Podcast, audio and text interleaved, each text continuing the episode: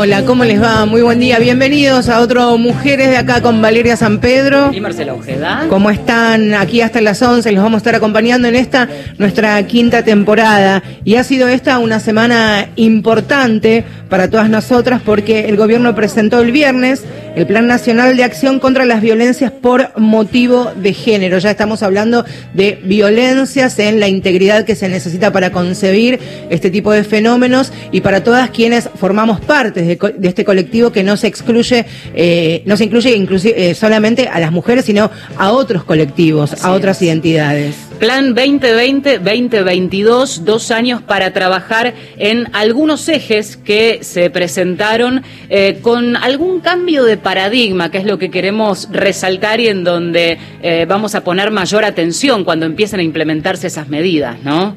Algunas de las cuestiones tienen que ver con eh, poner el foco en el apoyo económico, en el sostén a aquellas mujeres en situación de vulnerabilidad y riesgo. La autonomía económica es uno de los pilares fundamentales y por supuesto también lo que significan las violencias extremas.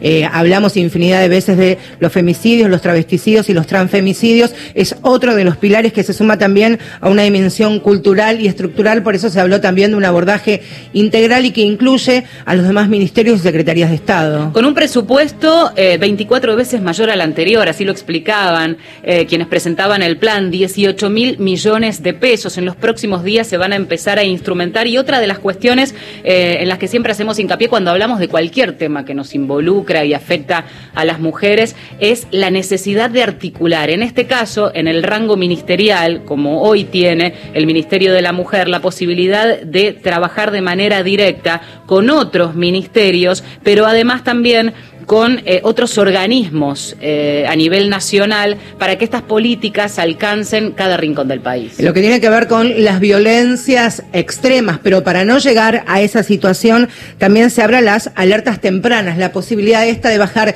dispositivos al alcance de cada uno de los municipios de las provincias, de todos los distritos de la Argentina, a través de este ministerio van a tener las herramientas, los recursos para, por ejemplo, tener dispositivos a mano y que sean de fácil acceso para quienes lo necesiten. Está el, el Ministerio de, de las Mujeres, Diversidades y Géneros ante tal vez el desafío más grande y el más importante, por lo menos en el anuncio con las particularidades que ha tenido también eh, anunciarlo en el contexto de esta pandemia a través de videollamada. Y fue la pandemia que obligó al Ministerio a que los foros regionales en los que se vivió el país se haga de manera virtual. Es también importante tener en cuenta que se recogieron las voces, las necesidades y los reclamos de cada una de las provincias, de organizaciones, pero también de particulares, de, de quienes están en el día a día, en sus casas, en sus barrios. ¿Y acaso eso sea lo más novedoso y el desafío mayor. Al haber recogido esas voces y necesidades, se puede plantear un desafío mayúsculo que pueda eh, responder a las necesidades, a las distintas necesidades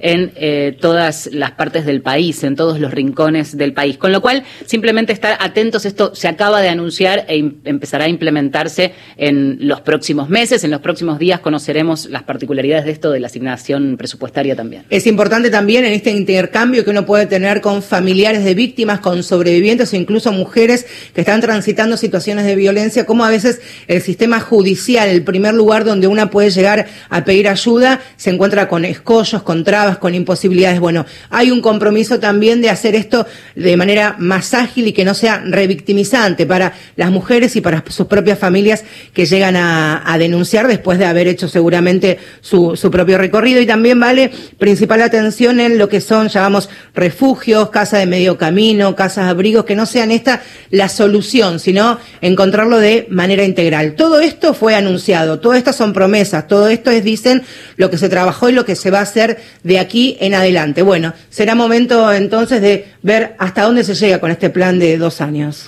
Muy bien, pero el programa de hoy lo pensamos a propósito de algo que tiene que ver con una coyuntura que nos sigue golpeando en el día a día. Estamos hablando de la pandemia, pero también estamos hablando de un invierno que se nos viene, afortunadamente no muy duro este año, pero sí con temperaturas. De hecho, ahora mismo en la ciudad de Buenos Aires tenemos 8 grados 5 décimas de térmica en la ciudad de Buenos Aires eh, y esto nos vuelve a, obligar a mirar hacia afuera, porque el quédate en casa a veces para una porción de personas puede llegar a ser una ilusión lejana. Quédate en casa, mantener la distancia social, alimentate lo mejor que puedas, lleva adelante todas las medidas sanitarias posibles para cuidarte a vos y también a las personas que te rodean y hacerlo esto de manera colectiva. Pero ¿qué pasa cuando todos y cada uno de estos pedidos de sugerencias no la tenés a mano? ¿Sí? Cuando no podés mantener un distanciamiento social en tu propia casa, por ejemplo, porque no tenés casa, porque sos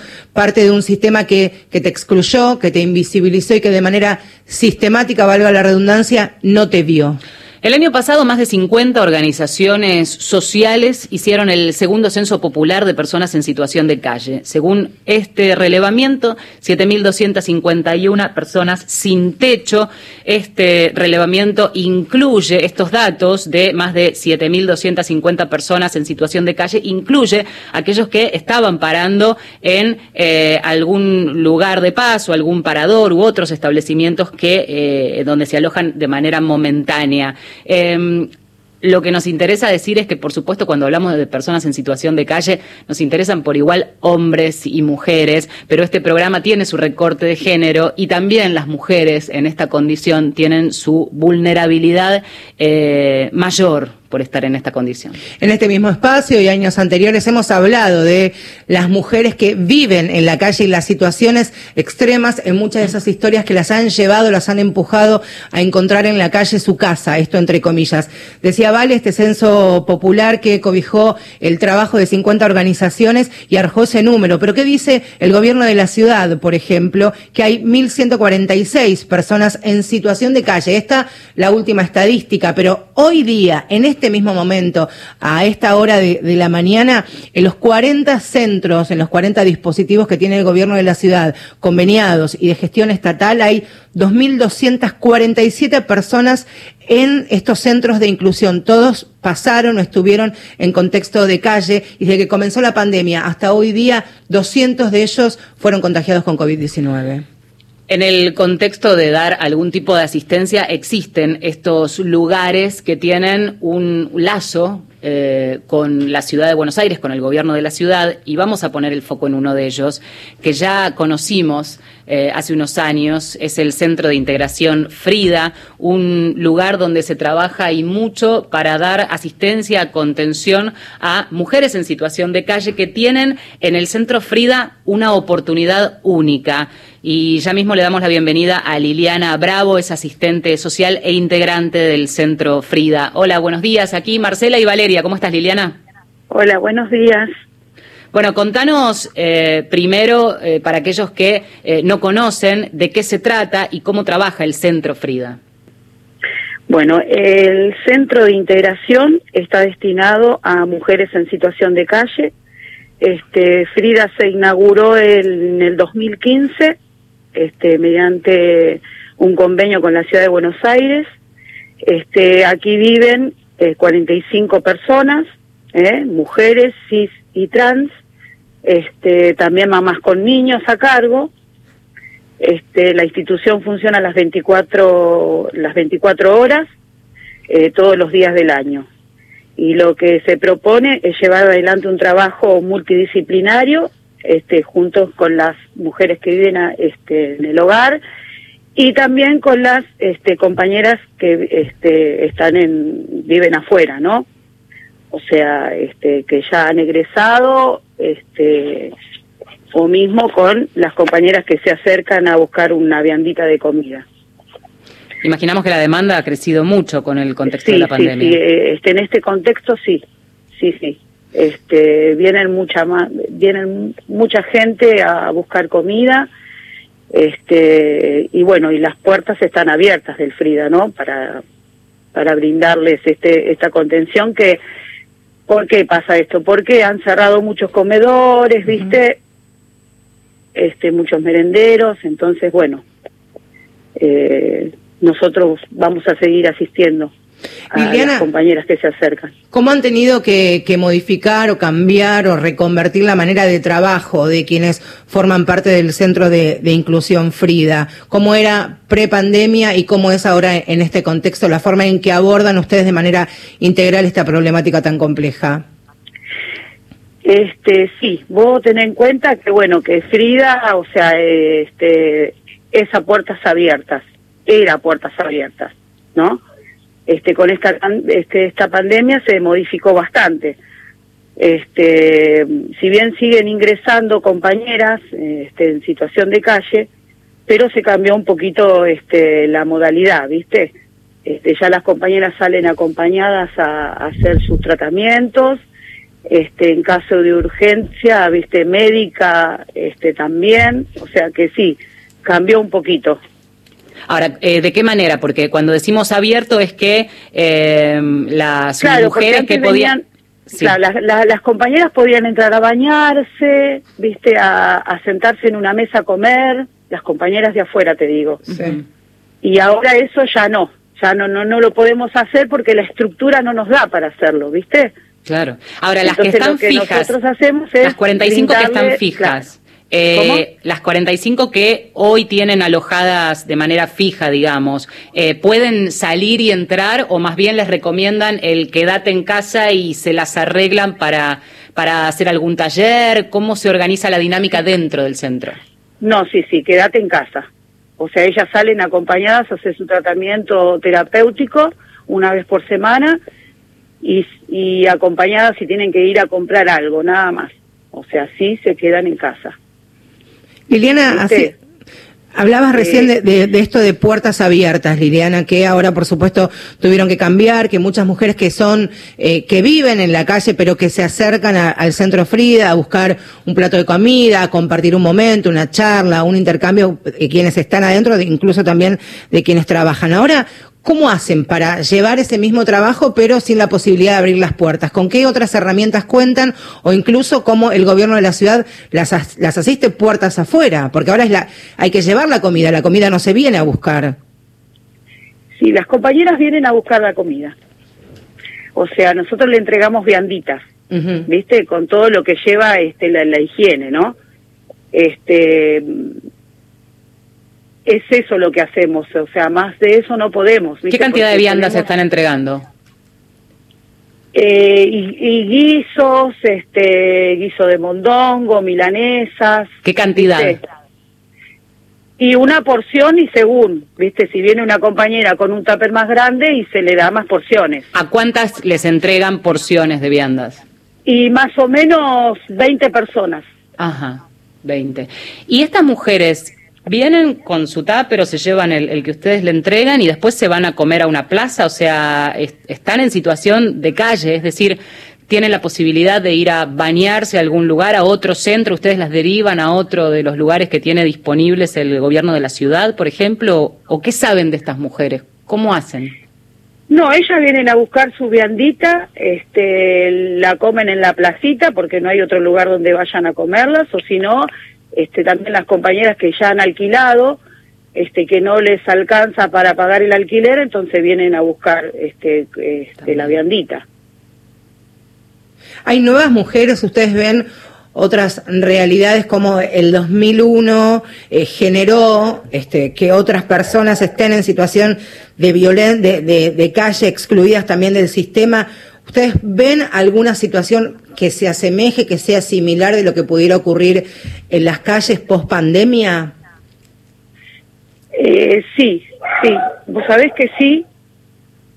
Este, han quedado muchas, se ha incrementado esto de, de, las personas en situación de calle. ¿eh? Se ha, este, por esta pandemia hay mucha gente que quedó sin trabajo. Este, hemos recibido varias compañeras, este, profesionales incluso, ¿eh? que han quedado en situación de calle. ¿Y qué historias te cuentan, Liliana?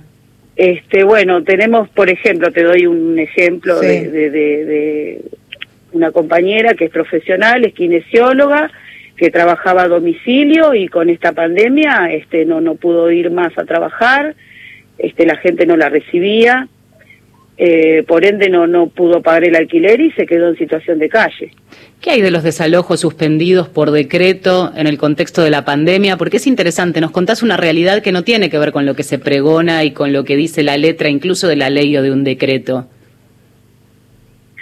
Y, y te da mucha bronca esto, ¿viste? Porque vos decís, este, se supone que no tienen que desalojar, este, ¿por qué? Porque no, o sea, no, no, no es cuestión de ellas, o sea, fue que pasó esto de la de la pandemia y y vos te, te da mucha bronca, ¿viste? De que queden en la calle, o sea, que no se está cumpliendo esto, uno lo está viendo, o sea, uno lo ve. ¿Eh? con las historias de las compañeras. Después otras historias, otras historias que han cerrado este, los restaurantes, ¿viste? Y compañeras que han quedado también este, en la calle eh, y no le han pagado un sueldo como se había dicho que se le iban a pagar y también quedó en la calle. Liliana, te quería preguntar también acerca de, de lo que es el acompañamiento ante situaciones, vos hablabas de que, de que muchas las acompañan porque pueden seguir algún tratamiento. ¿Qué pasa con la cobertura del acompañamiento de salud? Porque muchas, seguramente, y esto sí involucra tanto a hombres como mujeres, eh, el sistema inmunológico de las personas que viven en situación de, de calle están bajos, la malnutrición, las enfermedades respiratorias, el rebrote de tuberculosis que se vivió hace un par de años. ¿De qué manera también se, se asiste o se acompaña eh, para su salud, no teniendo en cuenta el abordaje integral que llevan adelante en Frida? Sí, sí. Este, nosotras, este, lo que es el eje principal es la salud ahora. ¿eh? Este, nosotros lo que hacemos con el, con el grupo que tenemos de riesgo es este, llevarla, eh, este, bueno, al principio se la ha llevado al hospital, este, de ahí, eh, de ahí seguimos nosotros el tratamiento de ellas, ¿no? De ir a buscar la medicación, tratar de lo menos posible de que la compañera vaya al, hospital, o sea, mm. si es necesario sí, si no, este, las acompañantes van a buscar su medicación, este, y, y con lo que respecta a la medicación, en tiempo y forma, ¿viste? Mm. Hola. Sí, no, te estaba pensando también que el Centro de Inclusión Frida es uno de los dispositivos conveniados con el gobierno de la ciudad. Eh, eran 32, de los cuales eran 40. Ahora había, eh, incluso han abierto espacios en otros centros deportivos y recreativos. Eh, desde tu experiencia y este intercambio que te puedes tener con otras organizaciones y movimientos sociales y de acompañamiento, ¿se está trabajando bien? ¿Se está dando una respuesta inmediata? Integral a quienes están pasando por esta, por esta situación, teniendo en cuenta que empiezan las bajas temperaturas ya mismo, ¿no? Sí, este, yo te digo desde, desde nosotros, ¿no? Desde Proyecto 7. Sí, O sea, que está este, el Monteagudo, el SIC, y ahora se agregaron dos centros más, el Parque Pereira y Chacabuco, que trabajan con la misma metodología que, que estamos trabajando nosotras. O sea, nosotras trabajamos la misma metodología que Monteagudo, porque primero fue Monteagudo. ¿Viste? Se trabaja con la misma metodología. ¿Y están conformes de la manera que ha respondido el, gobierno de la ciudad ante esta situación extraordinaria? Y no, no porque, este, mm, por ejemplo, te digo un ejemplo de, de, los artículos de limpieza que este, a nosotras nos llegan porque nuestro compañero Horacio pone todo para que nos llegue. ¿Viste? Pero sí ha pasado que, que bueno, que, que han pedido y no le han dado y él ha sacado de su propio bolsillo para comprar este lo que necesitábamos, ¿viste? La sensación es que mm, eh, quienes trabajan en la primera línea de acompañamiento, de asistencia, de sostén, eh, aún teniendo eh, alguna ayuda o, supuesto respaldo oficial, económico y de estructura, en definitiva son quienes ponen el, cuerpo y quienes están frente a la situación desesperante. Y algo de esto parece reflejar tu testimonio, ¿no? ¿Cuál es la sensación, si pudieras describirla en lo personal, eh, cuando, no sé si ustedes han tenido algún caso cercano de COVID positivo, pero ante esa posibilidad que está circulando en cualquier parte de la sociedad, con situaciones como describís, en donde faltan elementos de limpieza, no sé si alguien les ha acercado o les repone barbijos, y con la situación de vulnerabilidad con quienes ustedes trabajan permanentemente, ¿qué sensación te deja, no? Si estás en riesgo, si está en riesgo el equipo, si tienen manera de garantizarle a quienes están alojados en el hogar eh, esa seguridad. Sí, con lo que respecta a eso de los, o sea, de esto de, eh, no nos ha faltado nada gracias al compañero Horacio Ávila, por eso no nos ha faltado nada, gracias a Dios, viste, y me da esa sensación de mucha bronca, viste, porque a veces vos cuando llamás, te doy un ejemplo, vos llamás al VAP y tarda tres, cuatro, cinco días en venir a buscar a la compañera, y con lo que implica tenerla a la compañera la vereda, esperando con este frío, este, conteniéndola en la manera que uno que se puede este y te da mucha bronca eso. Sí te da mucha bronca. Sí se entiende. Y bueno es lo que elegimos nosotros igual también es estar trabajando y estar expuesto o sea con el peligro que lleva. Tomamos todos los recaudos o sea todo lo que es el grupo este de trabajo toma todos los recaudos necesarios para que no no entre el virus a la casa Mm. ¿viste? Sí. Este, pero depende mucho de ustedes también, de lo que hace y depende mucho de nosotros. Desde el día uno, como le decía Gustavo, del día uno, o sea, nosotros empezamos con el protocolo, desde el día uno de la cuarentena. Mm. Nos poníamos barbijos, mira, te doy una anécdota, este, nos poníamos barbijos y guantes para ir acá al hospital en red a tres cuadras. La gente nos veía como que estaba, éramos las locas, ¿viste? Mm. Pero siempre, desde el primer día, desde el primer día tomamos todos los recaudos. Liliana, nos parece importante contar todo esto en la radio pública, contar un poco cuál es la realidad, cómo, eh, en este caso, este, la ciudad de Buenos Aires como centro urbano que concentra muchas de las personas que eh, terminan viviendo en la calle, la mayoría no por elección. Gracias por este contacto con Mujeres de acá, Liliana. Muchas gracias a ustedes y, hacer visible todo esto, ¿eh? de, la lucha que estamos teniendo día a día, ¿eh? para que las compañeras sí estén bien, ¿viste? Eh, y ellas toman mucha conciencia de esto, porque lo hemos charlado, o sea, en las convivenciales, en las asambleas, la hemos charlado de lo que significa es, esta pandemia, ¿eh? porque la hablamos una vez por semana, hablamos de todo. Gracias por tu trabajo y por el de todas las compañeras. Y le doy muchos abrazos y besos a los compañeros que le están poniendo toda también, a nuestro compañero Horacio, al Monteagudo, al SIC, y le doy un saludito a mi hijo que hoy cumple 16 años. Un abrazo para desde que empezó la pandemia no lo veo. Uy, bueno. Así que le doy muchos besos y abrazos y que mamá lo ama. Gracias, eh. Abrazo, Liliana. Un abracito. Liliana Bravo es asistente social, es integrante del centro Frida. Eh, algunos, algunos datos que, como siempre decimos acá, de cada caso, de cada historia, hay un nombre, un apellido, una cara, una historia y un camino recorrido. Decíamos hace un ratito nada más que cerca de 2.300 personas están en estos centros de, inclusión con las particularidades que tiene el Frida, pero otros también en, en algunos distribuidos en, los 50 barrios de la capital federal. Ustedes recuerdan que hace un par de meses tuvieron que cerrar preventivamente el centro para varones allí en la Villa 31 por un brote de COVID que hubo ahí. Desde el gobierno de la ciudad eh, decían que hasta el momento 200 personas en situación de calle que fueron asistidas presentaron síntomas, se activó el protocolo de COVID-19 y el hisopado les dio positivo. Ahora, si estás escuchando ahora la radio y en tu barrio ves a alguien en situación de calle y sabes que necesita ayuda y que quiere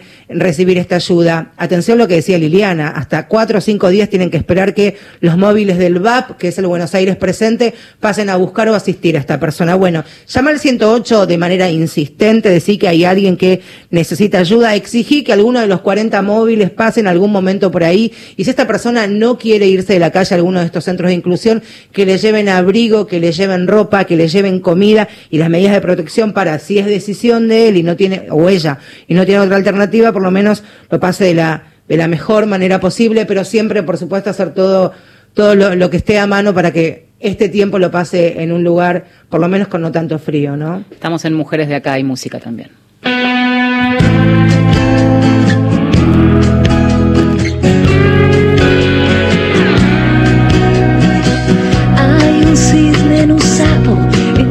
Escarabajo que vuela hacia mí. Yo te puedo ver,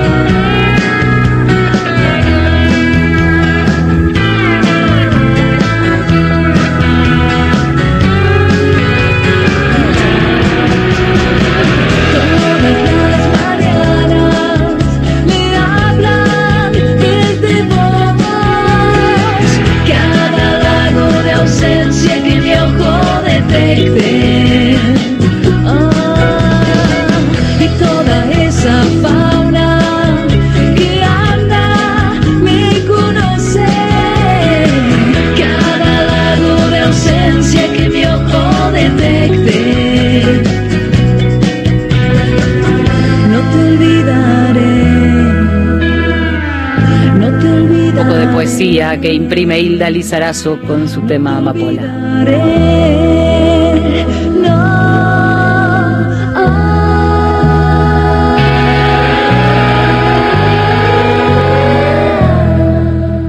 Mujeres de acá. Mujeres de acá.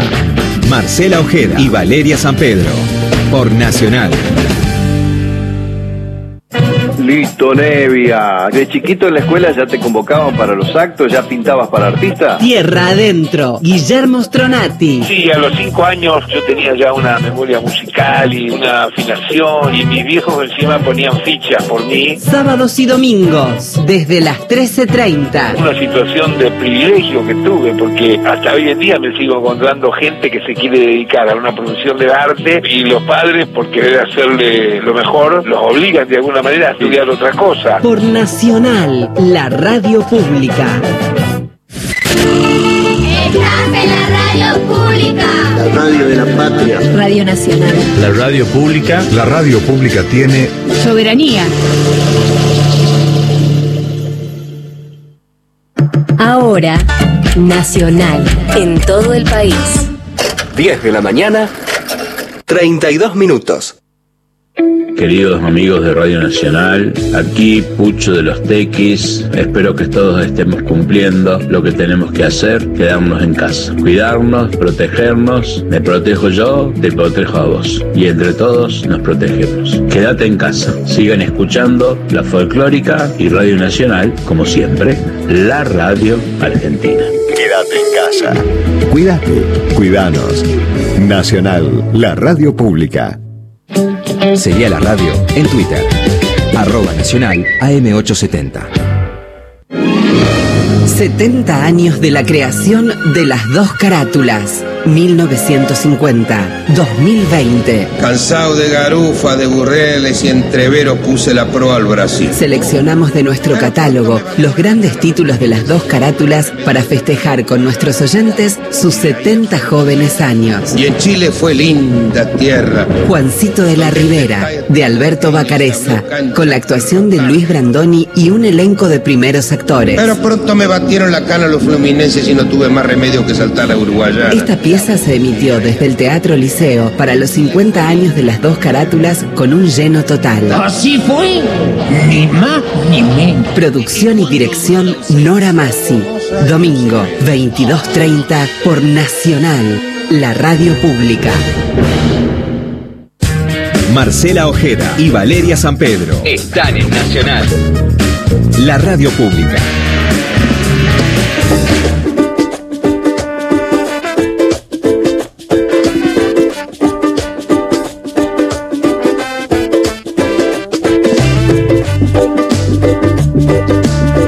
Las 11 de la mañana nos quedamos en Mujeres de Acá, en este día en el que decidimos hablar de las sin techo, de las mujeres en situación de calle que, eh, algunas por elección, las menos, pero la mayoría porque no tienen otra alternativa, están viviendo en la calle o en el mejor de los casos, y decir mejor con la nota que veníamos anteriormente es un eufemismo, eh, pero que de alguna manera pueden escabullirse o tener un, un- rato, este, un parador, una posibilidad de asearse, pero, pero es una situación desesperante en un contexto además del cuidado que todos requieren por la pandemia, ¿no? Claro, porque en esta situación de emergencia sanitaria, eh, la presencia del Estado y de cada uno de los estados es fundamental. Cuando hablamos de gente en situación de calle, hombres y mujeres y otras identidades, hablamos principalmente en las grandes ciudades y más que nada en aquellas ciudades donde está corriendo de manera imparable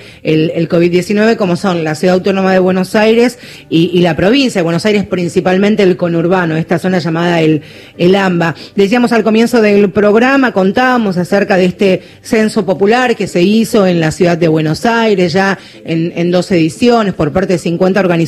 Bueno, en la provincia de Buenos Aires también se recogió este modelo, esta manera de trabajar en la calle para saber efectivamente la cantidad de personas que están en esta situación, hablamos de hombres, de mujeres, de otras identidades, pero también de niños. Se hizo el año pasado en dos municipios del sur del conurbano bonaerense por parte de organizaciones, se hizo en Lomas de Zamora y en Lanús, y arrojó que en estos dos municipios hay 1024 personas en este contexto, en esta situación. No hay estadísticas accesibles y las hemos pedido eh, para saber en el conurbano la cantidad de personas en esta situación. Sí, en la capital federal nos olvidamos de contar que de las personas que están alojadas en los albergues, dispositivos, paradores, el 35% son mujeres. Este, pero en la provincia de Buenos Aires, como siempre, son las organizaciones sociales, los movimientos sociales y los profesionales que forman parte de ellas quienes llevan adelante una estadística no solamente por la frialdad de los números, sino también para saber tener una foto de lo que es toda la película, la compleja película, ¿no? La importancia de las organizaciones sociales, sobre todo pensando, por ejemplo, en esa brecha entre los números oficiales que puede tener un relevamiento aún con un trabajo exhaustivo, entre comillas, y lo que aportan esas organizaciones que llegan más al hueso del problema social.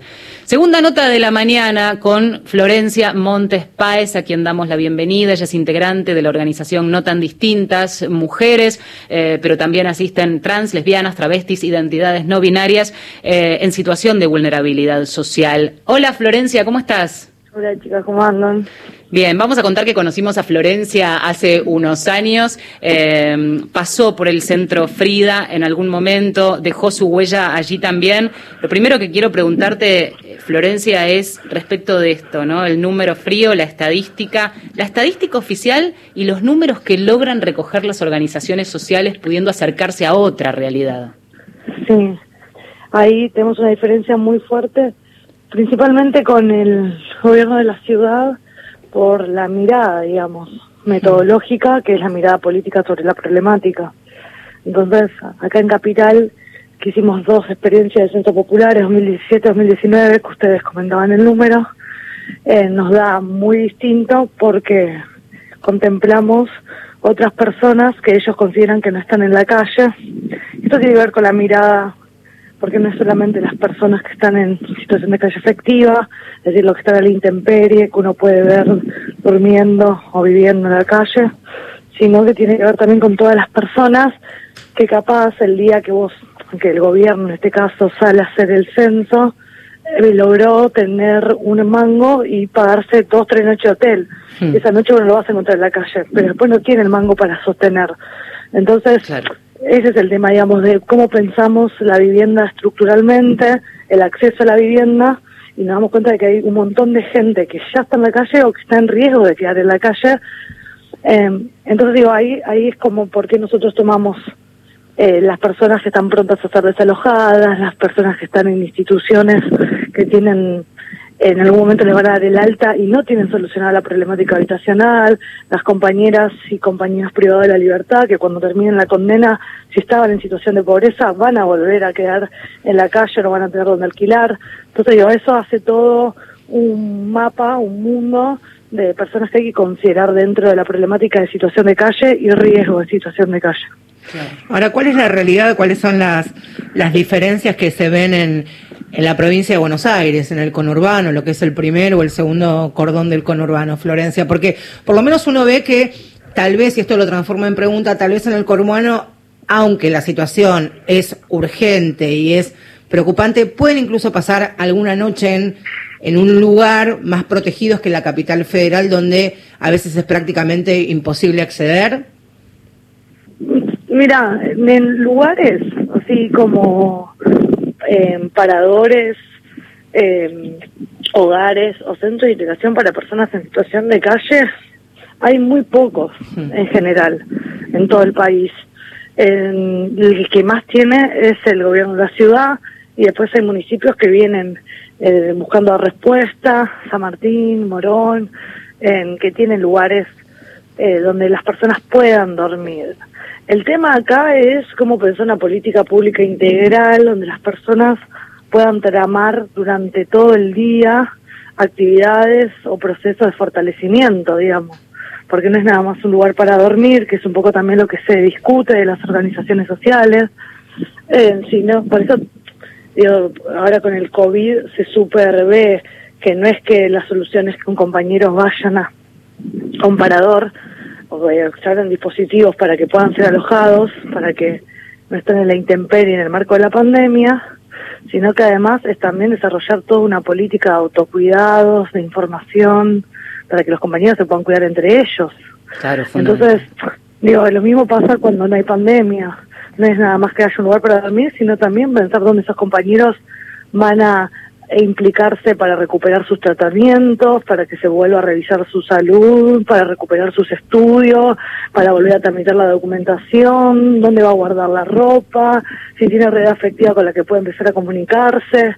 Digamos, todo un proceso integral de reparación de derechos eh, que tiene que ver con cómo el lugar, la localidad, el municipio eh, piensa todo eso. Y en ese sentido, ¿cómo trabajan no tan distintas?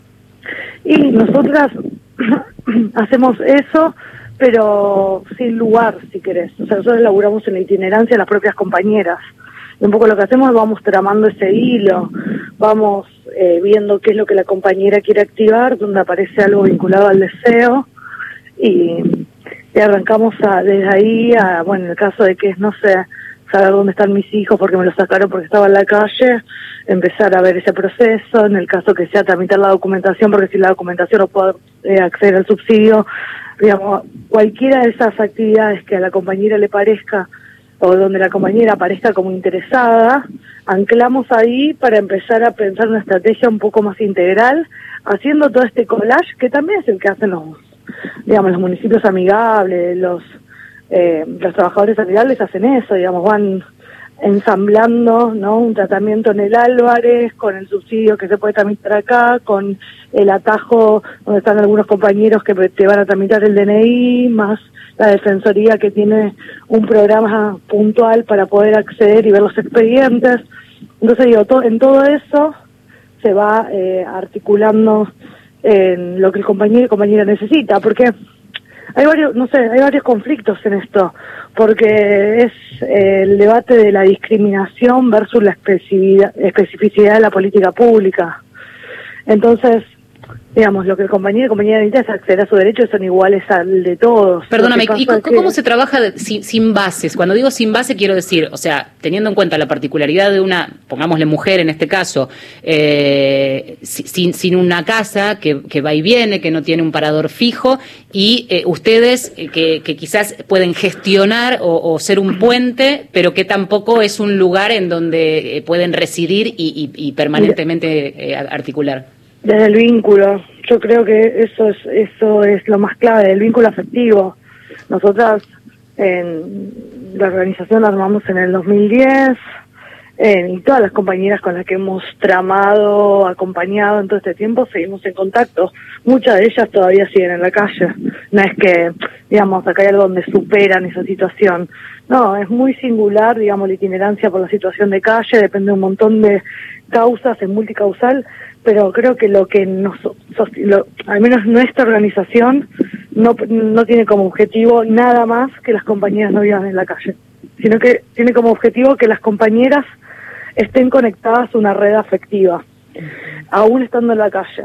Entonces, por ejemplo, si la compañera que nosotros sabemos que está en Requiro o que está o que para en José León Suárez y hace dos semanas que no nos llama, que suele llamar eh, y nosotros nos mandamos a donde ella sabe, sabemos que donde ella para y no está, entonces ahí empezamos a buscarla, a tratar de activar ahí si alguien sabe algo. Digamos, de alguna manera estamos conectadas con cada compañera, sea que está en la calle, sea que está privada de la libertad, sea que está alquilando, sea que está en un buen momento, sea que está en un pésimo momento, en una recaída.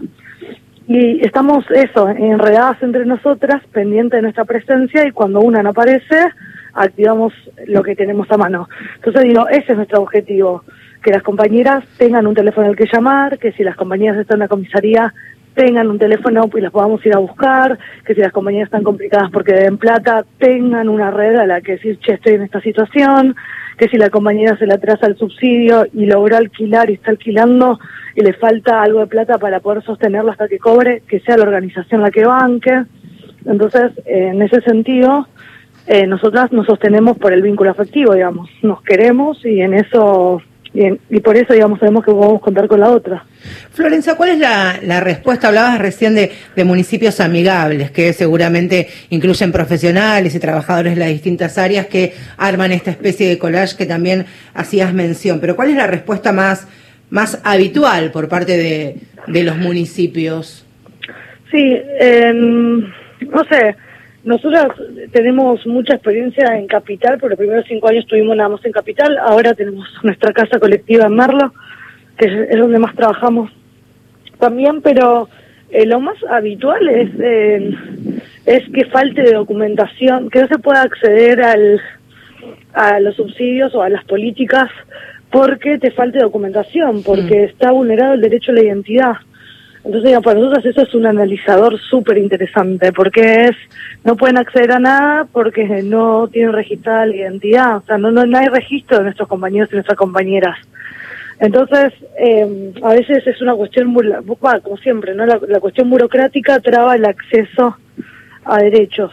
Eh, pasa mucho con los subsidios, eh, que los compañeros están en situaciones donde esas pequeñas platitas que son algunos subsidios implicarían para el compañero poder comprar algo para comer y no no pueden acceder ni siquiera a eso porque resulta que el compañero viene de San Luis y perdió la partida de nacimiento y no tiene no se hizo el DNI los 16 y situaciones como esas son constantes.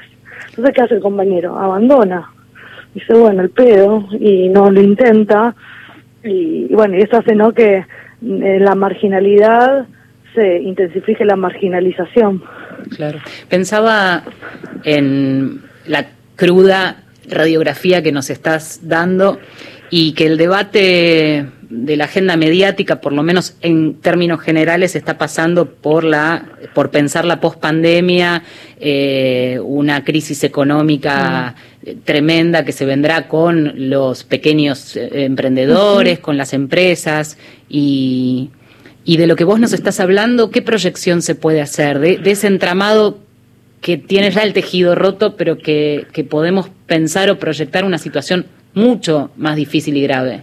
Mira, nosotros, nuestro aprendizaje eh, tiene que ver con, con esto que yo decía de la red y nosotros creemos que en la mirada que está inaugurando el nuevo ministerio, de mujeres, géneros y diversidades, hay mucho, hay mucho de lo que las organizaciones feministas eh, venimos laburando. Hay una línea muy importante que, que viene siendo hacer un tema de la interseccionalidad y para nosotros eso es clave, es poder pensar que hay que dejar de mirar la homogeneidad de, los problemas y empezar a hacer cortes específicos, eh, entender que ser mujer o ser una persona LGTB no es lo mismo que ser un varón cis y que además no pasa lo mismo con esas compañeras y esos compañeros en una situación de pobreza o no. No es el mismo vínculo que tienen las instituciones con esa persona, la violencia institucional es de otro tipo, lo que le pasa a nuestras compañeras tiene que ver con la feminización de sus cuerpos, digamos, y así todo, el acceso al trabajo es otro, entonces, a nosotras nos parece que esto de, para pensar la pospandemia, la idea de la red tiene que ser una idea fuerte, ¿viste? Porque si no, la única respuesta que aparece es la idea del Estado tutelar, ¿no? Que, nosotros que es como se soluciona si nos dan una cama. Y sí, se soluciona en parte si nos dan una cama. Pero si la compañera no puede articularse y pensarse en una red, o sea, como parte autónoma y participante de una red donde también puede colaborar y puede ser colaborada, eh, nosotras no vemos que tenga mucho mucha salida. Entonces me parece que ahí son re importantes para nosotras al menos los pensamientos nuevos, los pensamientos feministas, las epistemologías feministas, que esto no, no hay que salir de la lógica de salvar al compañero, a la compañera, a la lógica esta tutelar de hacerle a la compañero, garantizarle a la compañera, sino que nos parece que hay que pensar en esto, ¿no? ¿Cómo podemos circular por una red que no, nos banque en los momentos de recaída y donde también cuando nos queremos potenciar y salir adelante haya herramientas, ¿no? Sí. Florencia también pensaba en esto de, de pensar en a estas mujeres, otras identidades y lo importante que es la presencia de, de los vecinos, la solidaridad, Ajá, esto de tender total. manos. Y pensaba también cuando hablabas de, de la casa colectiva, ¿no? De Casa Leonor. ¿Nos contás un poco de, de la historia, cómo funcionan, cómo trabajan, cómo es de, de puertas abiertas cada uno de los espacios y la historia principalmente de, de Casa Leonor? Sí, eh, Casa Leonor eh, es nuestra experiencia de casa colectiva. Nosotros cuando digo esto de la red y pensamos en, en la red, en los acompañamientos, la red como una forma de mirar ¿no? La- el, activismo en nuestra casa, en nuestra, digo, nuestro modelo de vivienda es la idea de la casa colectiva, que tiene que ver con la politización de la problemática. Porque casa Leonor es una casa que tres compañeras trans en este caso tres compañeras trans, pero nuestra organización acompaña eh, a mujeres cis también, pero en este caso tres mujeres trans eh, alquilan conjuntamente y la organización las ayuda también en el sostenimiento de la casa, las ayuda económicamente, digamos. Ya pagan el alquiler, eh, cada una tiene su pieza, se ponen de acuerdo, se autoorganizan para la convivencia y además nosotras también eh, ponemos una guichita para ayudar con los impuestos y además tenemos dentro de la casa algunos momentos que son colectivos, es decir, ellas viven todos los días en la casa, pero además de nuestra huerta, la huerta de la organización funciona en la casa. Entonces todo lo que se cosecha en la huerta es para todas las compañeras que acompañamos de la organización que están en situación de calle. Y además, la casa, como digamos, tenemos una mirada política sobre la casa, sirve de refugio a veces ante compañeras que están pasando alguna situación de violencia, hasta que las instituciones respondan, va a llevar un par de días, entonces la compañera en esos días que tarda a veces la justicia las instituciones en, en accionar, puede ser lastimada. Entonces a veces también bancamos a otras compañeras. Entonces, digamos, esa es la idea de la casa, la idea de acceder a una vivienda, de poder bancar mi vivienda, pero también, como estamos implicadas en esta red que le pusimos no tan distintas, poder tener una casa siempre lo suficientemente abierta como para que puedan también entrar compañeras que la están pasando mal. Claro. Y eso, digamos, es una mirada política que nosotras mantenemos, ¿no? También del recurso económico. Nosotros entendemos que las compañeras que no estuvimos en situación de calle, que son parte de no tan distintas y que tenemos privilegios económicos, tenemos, la plata también es un flujo casa de la red. Y si a una compañera le faltan dos mil mangos para que no la desalojen, las compañeras que tienen privilegios económicos dentro de la organización lo tienen que poner a disposición de las compañeras que no tienen. Entonces digo, Casa Leonor tiene también esa idea de, ya que tenemos una casa, que es de las compañeras que efectivamente alquilan, en el caso de que alguna no tenga, también puede entrar hasta que pueda solucionar. Entonces, bueno, es, le pusimos Leonor, porque Leonor, en homenaje a la señora que decidió alquilarnos sin pedirnos nada, sin pedirnos, o sea, sí, porque le pagamos todos los meses, pero no nos pidió para entrar ni Confió. mucho depósito, ni nada, confió total. Eh, estamos sobre los minutos finales. Me, me quedaba con toda esta idea política, elaborada, comprometida y que de algún modo genera, y ojalá que lo haga a través de la radio, si es que es una posibilidad, un efecto contagio, a otro nivel, quizás más chiquito, eh, pero que involucra también el compromiso. ¿Y qué le dirías en ese sentido a la vecina, al vecino que está escuchando y que quizás, como decía Marcela hace un rato, en la puerta de la casa, en la esquina o en la avenida, ve a alguien en una situación de vulnerabilidad? Eh, sin llegar a tanto el, el- el trabajo que han desarrollado ustedes, ¿cuál sería el, el consejo? Porque en el compromiso de todos probablemente podamos tejer una red más sólida, ¿no? Total, total. Yo, dos cosas. Una, que los compañeros en situación de calle, las compañeras, eh, necesitan también, como todos, del registro y la mirada del resto. No hay nada más desubjetivante que a un compañero que está tirado en la calle lo pasen por encima eh, constantemente sin registrar que está ahí. Entonces, digamos, que el vecino, la vecina, eh, registre a ese compañero, lo pueda saludar, incluso después de que lo registre, seguramente se inicie un diálogo y se pueda conversar, es como lo, lo básico y lo clave para que un compañero o compañera no se, no se abandone. Y después lo otro es que existen un montón de organizaciones que existimos, que estamos haciendo esto hace muchos años, que sabemos cómo hacerlo, digamos, y que a veces es eso, el vecino es un actor que, clave para que el compañero conecte con toda esa red, con el que lleva comida, con el que entrega ropa, con el que sabe dónde hacer el documento, que el que sabe a quién llamar si el compañero quiere entrar a un parador.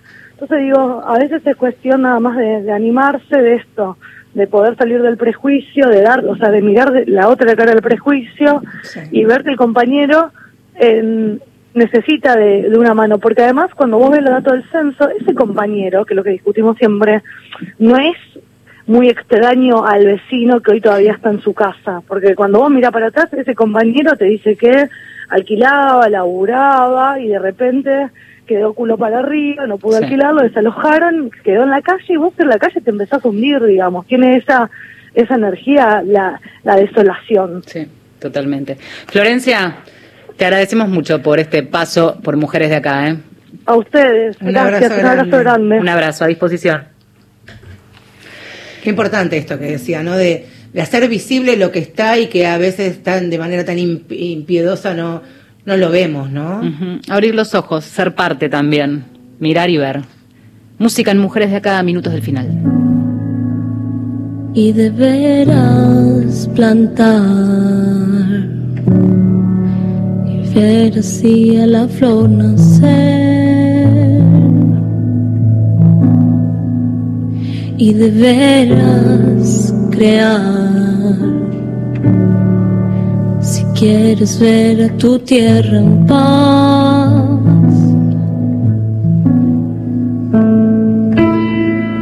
El sol empuja con su luz, el cielo brilla renovando la vida. La la la la.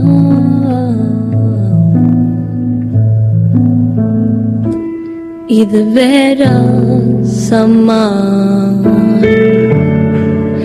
amar, amar hasta morir.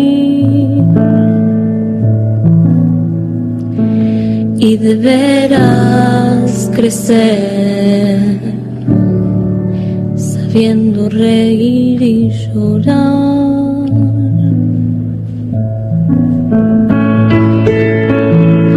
La lluvia borra la maldad lava todas las heridas de tu alma.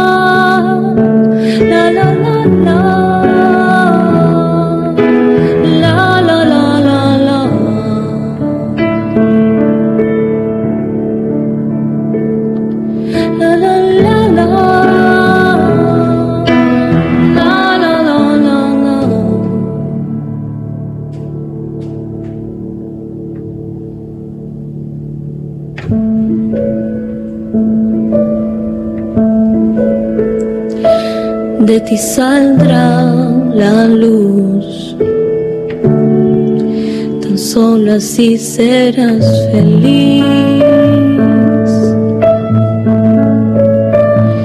Y deberás luchar. Nos merecíamos un poco más de poesía en esta canción de Vera Spinetta, o la versión, mejor dicho, de Vera Spinetta en la canción de su padre, el flaco, quedándote oyéndote.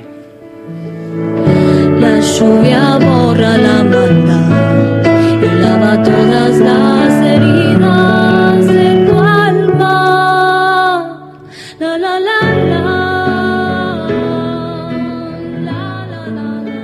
Nos estamos yendo y post pandemia, ante estas nuevas realidades, esta sin lugar, a, sin lugar a dudas, aunque seguramente será una de las más invisibilizadas, va a ser la más latente, la que vamos a ver en cada una de las calles, quienes van a formar parte de estas nuevas personas en situación de calle, no cabe ninguna duda. ¿eh? Hicimos este programa en la operación técnica Leo Sangari, Gustavo Kogan en la producción, Marcela Ojeda. Y Valeria San Pedro será hasta el próximo domingo. Así es. A las 10 de la mañana aquí en Mujeres de Acá. Tengan buena semana y cuídense mucho. Adiós. Somos más aunque digan somos